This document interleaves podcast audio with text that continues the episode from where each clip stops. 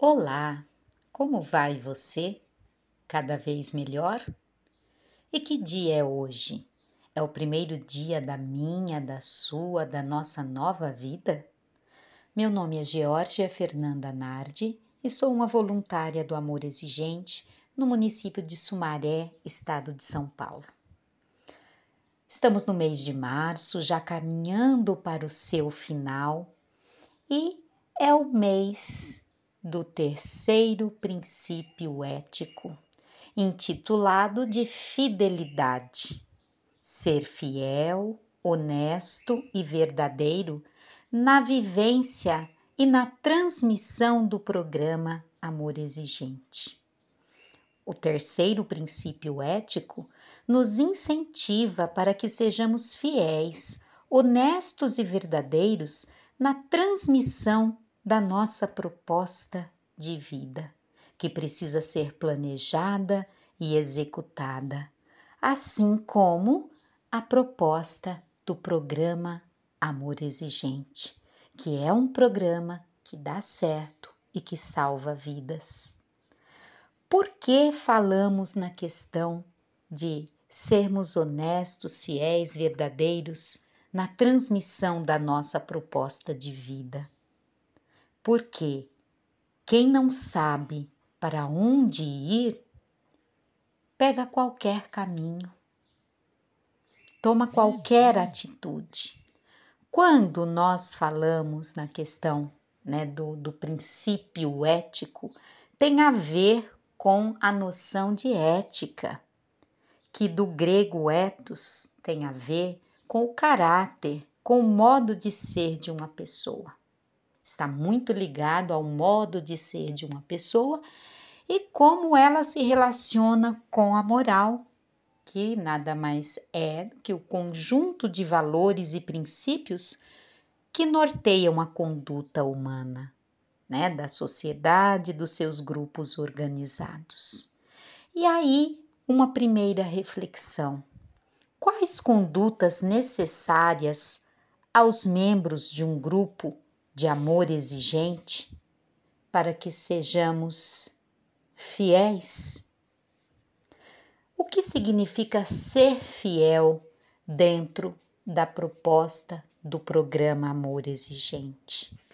Ser fiel é não ficar querendo criar coisas novas que fujam da estrutura do programa temos que ser honestos, verdadeiros conosco e com nossos dependentes químicos. Às vezes, não somos honestos com o nosso dependente químico. Quando fazemos pequenas concessões, quando na nossa relação de codependência fazemos pequenas concessões no momento em que elas não podem ser feitas. Quando o familiar codependente acredita que ao dar o dinheiro que o dependente solicita para manter a sua droga, é livrá-lo de situações conflitantes.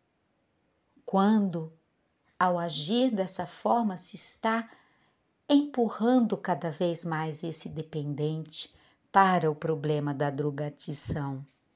E aí, por mais que a mãe ou o pai saiba que o dinheiro que o dependente pede será usado para a droga, esse familiar acaba cedendo. E aí então nós percebemos a necessidade de vivenciar os passos do programa, pois eles não foram organizados por acaso. É porque eles funcionam. É preciso, antes de tudo, confiar na eficácia do programa Amor Exigente e ser, acima de tudo, fiel a ele. Uma das eficazes ferramentas para colocarmos em prática esse princípio é se apegar na literatura disponível né, do programa Amor Exigente, para que não se perca a sua essência. Preservar os grupos do amor exigente para que não se perca os focos e os objetivos do programa. Com relação ao programa, o problema da drogadição, o objetivo maior é sair da codependência e da dependência temos que ser fiéis, honestos e verdadeiros com relação a esses propósitos, retirando das nossas condutas tudo aquilo que nos desvie desse objetivo maior.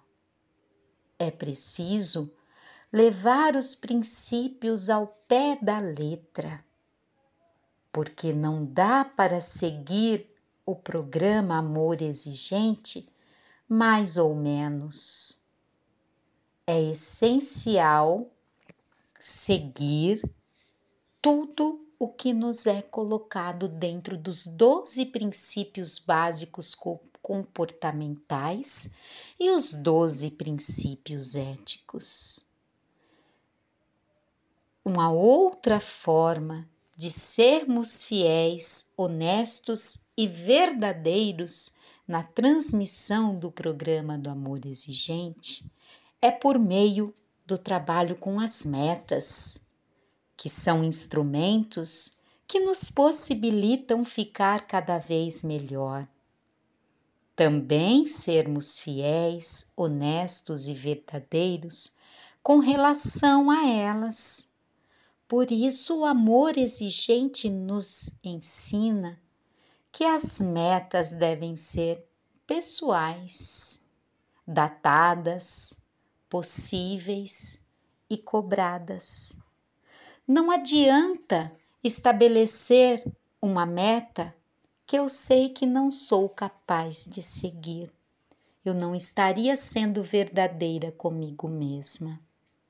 Eu não poderia estabelecer uma meta para o outro seguir pois a mudança deve ser dele. A fidelidade. Com relação à fidelidade, temos que fazer outra questão, outro questionamento para refletirmos. Eu agrego estas virtudes, principalmente a da fidelidade em minha vida? Eu sou ético? Eu sou coerente? Eu aceito e vivencio a proposta do amor exigente? Dessa forma, meus amigos, eu trago então uma reflexão. Aos codependentes e dependentes seguem alguns pontos para pensarmos. Parar de negar para si mesmo que não tem problemas parar de tra tratar a droga no diminutivo. Ah, mas é só um cigarrinho, uma cervejinha, uma escorregadinha. Não. Temos que tratar a droga como uma doença e como uma doença deve receber o melhor tratamento, o tratamento que vá apresentar eficácia. Assuma o papel de paciente e leve a sério o seu tratamento. Aprenda a controlar a ansiedade e sintomas depressivos.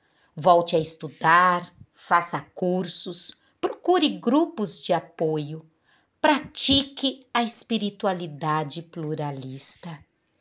Aos voluntários dos grupos de amor exigente e seus grupos, Estudem constantemente, reavaliem constantemente as ações realizadas pelo grupo, tendo como balizador os princípios do programa e sua vasta literatura. É necessário reconstruir a estrutura, redesenhar e redefinir como se relacionar, reorganizar as normas. Agreguem os conhecimentos adquiridos no programa em suas vivências diárias, demonstrando que verdadeiramente estão cultivando o propósito de viver uma vida cada vez melhor. Paz e bem, meus queridos irmãos.